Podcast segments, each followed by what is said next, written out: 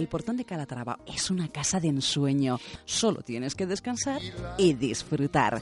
Información y reservas info arroba.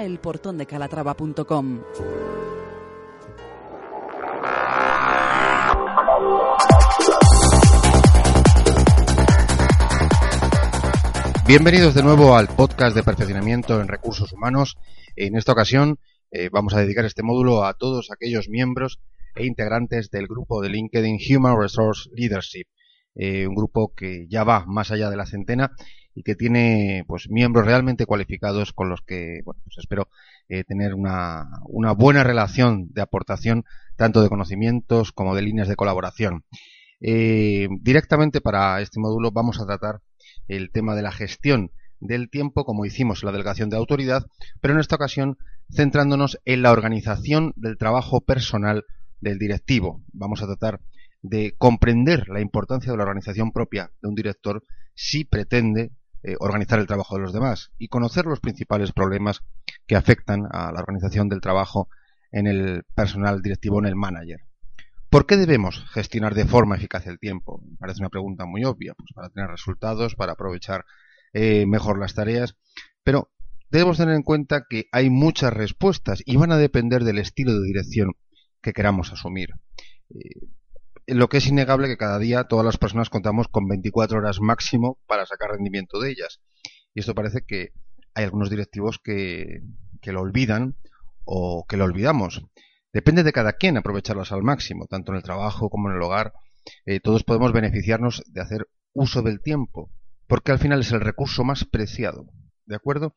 La gestión del tiempo eh, hace referencia al análisis de ese uso, de ese recurso en forma regular. ¿De acuerdo? Para tratar de comprender la forma más adecuada de usarlo en forma efectiva. Dado que queremos eh, ser prácticos, sobre todo, tendremos que clarificar algunos conceptos eh, porque como hemos visto en anteriores podcasts, eh, cuando no tenemos los conceptos claros, hasta las cosas más obvias eh, se tornan en, confusión. ¿Qué entendemos al final por un directivo? Porque si vamos a gestionar el tiempo de un manager, tenemos que saber exactamente a qué nos estamos enfrentando. evidentemente son todas aquellas personas que tienen capacidad de tomar decisiones sobre su propio trabajo. ¿Vale? Esa es la máxima un directivo y por tanto de cómo dirigir y organizar la gestión de su propio tiempo. Eh, se podría añadir que los directivos de una empresa tienen un papel decisivo sobre los resultados que se obtengan, ya que son ellos los encargados de determinar no solo el contenido de su trabajo, sino que determinan el trabajo de los demás y ahí radica precisamente su importancia. Esto, eh, que es bien conocido y es algo común, mm, tiene que enfrentarse a un ejercicio de reflexión para saber qué tal gestiona eh, usted, directivo, su tiempo y su trabajo. Una de las eh, herramientas que se suelen utilizar son eh, las tablas de comportamientos eh, para ver cuáles son los que se ajustan completamente a nuestra experiencia en nuestro trabajo actual, viendo pues, si son verdaderas o falsas. ¿no? A modo de un test de recruitment, si estamos de acuerdo con la afirmación que se nos plantea en una serie de ítems o falso en caso contrario. ¿Qué comportamientos son los que debemos analizar? Vamos a hacer una enumeración de los más importantes. Por ejemplo, tengo una idea clara de lo que quiero hacer, pero veo que no lo voy a conseguir de ningún modo. Esta primera sentencia, por ejemplo, nosotros como directivos, eh, como entrenadores directivos, como especialistas, deberíamos decidir, ¿esta frase se acomoda a mi estilo de trabajo? ¿Sí o no? ¿De acuerdo? Pues así, con todos los ítems, vamos a ir diciendo eh, algunos de los que más se utilizan para que os vayáis haciendo una idea eh, de cuál es el esquema que, se sigue. ¿no? Por ejemplo, me parece que estoy dando órdenes de una u otra clase. ¿Verdadero o falso? Compruebo continuamente el trabajo de mis colaboradores para asegurarme de que realizan correctamente el trabajo. Dejo solo a los empleados. Si tropiezan con problemas pueden consultarme en cualquier momento, o de lo contrario, supongo que todo marcha como es debido. Llevo mucho trabajo a casa para hacerlo por las noches y durante los fines de semana. Trabajo sometido a una extensión constante. Cuando estoy ausente de la oficina, tengo la sensación de que las tareas se van acumulando. No tengo realmente ninguna política para guiar al personal. Si alguien se encuentra con alguna dificultad, puede llamarme por teléfono o venir a verme. Mis colaboradores son lentos o se muestran reacios a tomar decisiones según sus propios criterios, por lo que me veo obligado a tomarlas yo. O simplemente un ítem sencillo. Cuando estoy lejos de la oficina, llamo frecuentemente por teléfono. Más, más ítems relacionados con, con, empleados. Mis empleados no tienen autoridad para comprar productos o servicios, por ejemplo, sin mi consentimiento. No animo a mis empleados a que participen en reuniones en las que se entra en contacto con personas de niveles más altos que los de ellos, aun cuando el tema caiga dentro de su esfera de competencia. Todas las tareas tienen la misma importancia, así que no me molesto en establecer prioridades al encargar su realización. Terminamos con dos o tres más. Una de las cosas que más me hace perder el tiempo son las continuas interrupciones de mis empleados. No existe ningún empleado con capacidad para sustituirme si me ascienden a un puesto superior. ¿Os dais cuenta de todo lo que conlleva cuáles son las percepciones, las autopercepciones de un directivo cuando corresponde verdadero o falso a esta serie de ítems? Aquí haríamos eh, una evaluación, eh, pues evidentemente haciendo un puntaje entre el número de veces que hemos marcado todos esos comportamientos como verdaderos. Pues entre, entre 0 y 4, o entre 5 y 6, o 7 y 9, normalmente se hace una escala de ítems de aproximadamente, tiene que ser un mínimo de 20. ¿vale? Cuando mm, hacemos una puntuación más allá de 10, dentro de esos ítems, marcadas como verdaderas, y entendiendo esos ítems como los que reflejan un comportamiento que come tiempo, es cuando evidentemente no sabemos gestionarlo. Porque, por tanto, aquí tenemos una herramienta utilísima para analizar la autopercepción que tenemos sobre nuestro propio trabajo. Pero, ¿qué manifestaciones, eh, si fuéramos un personal externo a ese directivo, qué eh, evidencias necesitaríamos para identificar a un directivo con problemas de gestión eficaz del tiempo? Pues eh, algunas de las manifestaciones más importantes se engloban en distintas categorías como que hay tareas importantes por hacer y que siempre se van quedando encalladas, que hay un estancamiento de la empresa en ese departamento y un estancamiento personal. Que hay resultados pobres, atención, a pesar de un trabajo intenso. Se ve constantemente inmerso en las soluciones de crisis.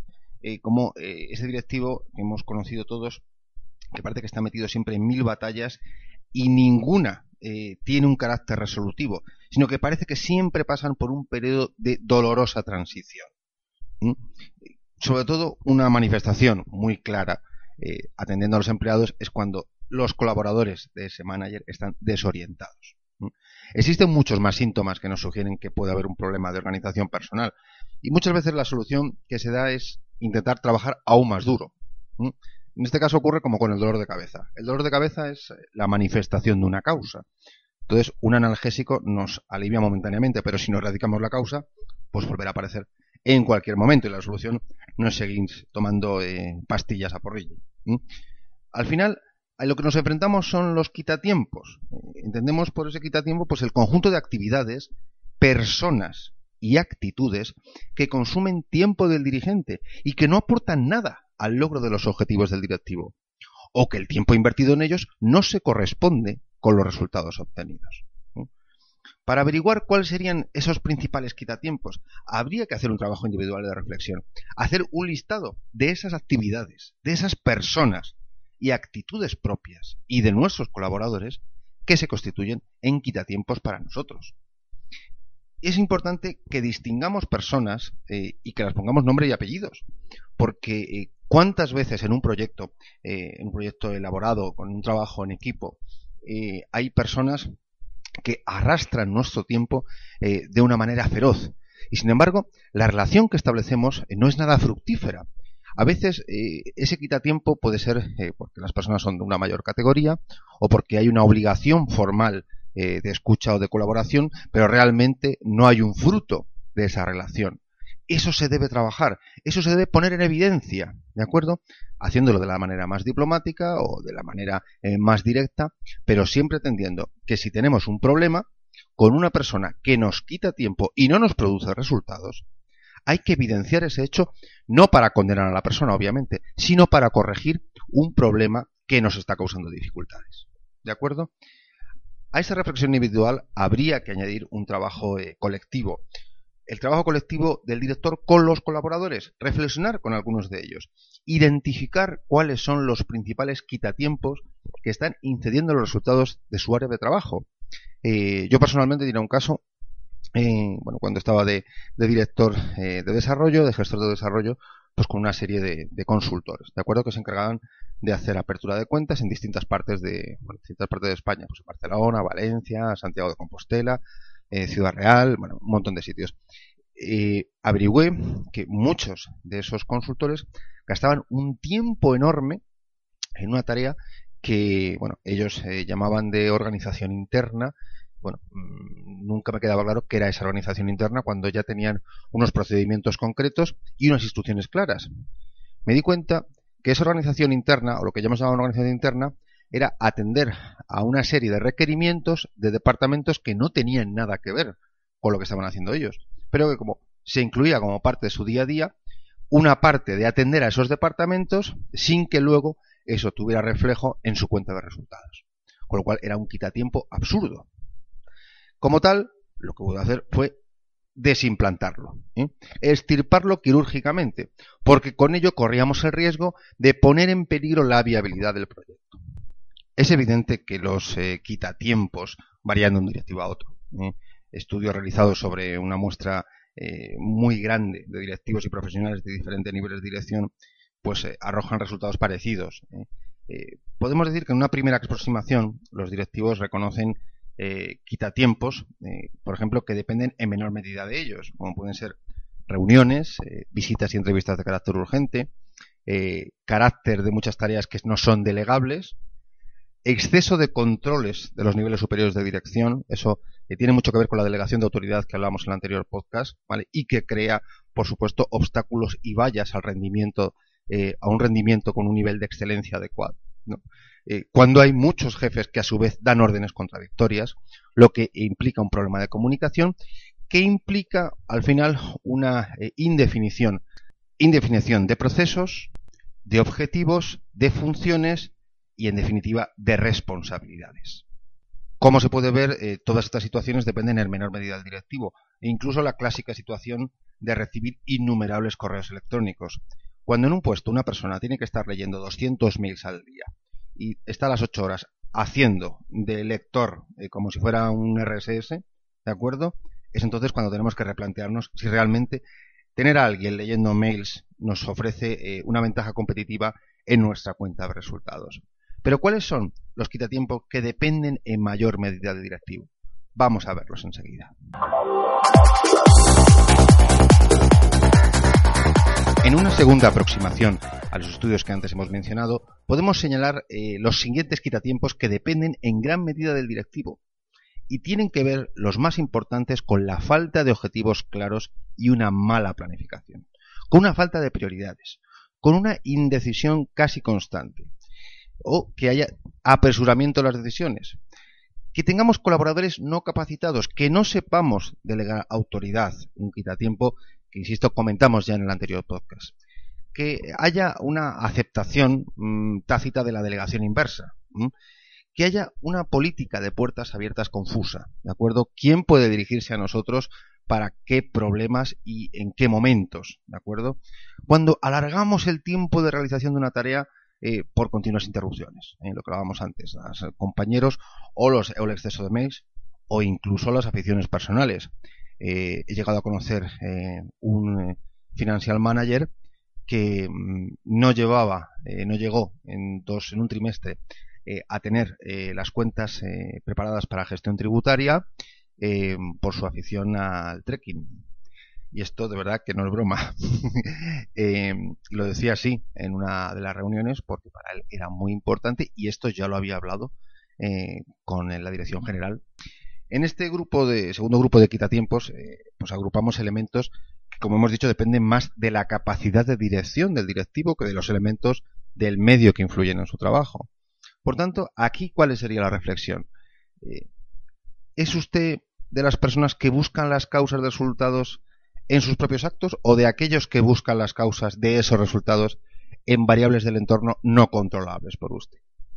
La respuesta hay que encontrarla analizando la lista eh, que hemos elaborado antes, tanto de forma individual como colectiva, de esos principales quitatiempos y clasificarlos en función de si dependen del directivo o dependen de su entorno. Aunque hay muchas razones eh, para clasificar estos elementos como quitatiempos, desde luego la principal es eh, una falta de objetivos claros que nos lleva a difuminar luego responsabilidades y procesos. ¿Y cómo sabemos esto? Pues si no podemos responder a la pregunta tan sencilla de cuáles son los objetivos que se ha marcado en su trabajo, eh, tanto en su trabajo o personales para los próximos meses o para las próximas semanas, o tiene usted objetivos para mañana y cuáles son. Cuando eh, en general lo que ocurre es que no tenemos respuesta, lo que hacemos es esperar, bueno, pues que, que la vida nos vaya marcando las actividades del día a día. ¿Qué hacemos? Pues en vez de realizar aquellas que contribuyen a nuestros objetivos. Es verdad que la actividad profesional y personal muchas veces resulta difícil definir pues, entre tanta incertidumbre y alternativas o variables que están fuera de nuestro control. Pero si nuestros objetivos están claros, esas variables que están fuera de control no deberían tener tanto peso como aquellas que sí lo están. Los objetivos forman parte de la planificación. Cuando planificamos, definimos ante todo dónde queremos llegar. Es decir, cuáles son esos objetivos. Pero esto no es suficiente. Hay que valorar los recursos de que disponemos. ¿Qué material es el que vamos a utilizar para cumplir esos objetivos y las alternativas posibles? ¿Y cuál es el nivel de capacitación que tenemos en nuestro equipo? ¿Y qué nivel de delegación es el que vamos a utilizar? Solo aplicando procesos eh, de manera íntegra y coherente con unos objetivos previamente definidos, podremos sacar el máximo rendimiento a nuestro tiempo personal y profesional. Hablaremos en un siguiente podcast sobre esa planificación para conseguir efectivamente que nuestro tiempo personal, nuestro tiempo de trabajo y en definitiva nuestro tiempo vital se convierta también en un valor orientado a la excelencia y por ende orientado al liderazgo de nuestra propia vida. Muchísimas gracias por vuestra atención.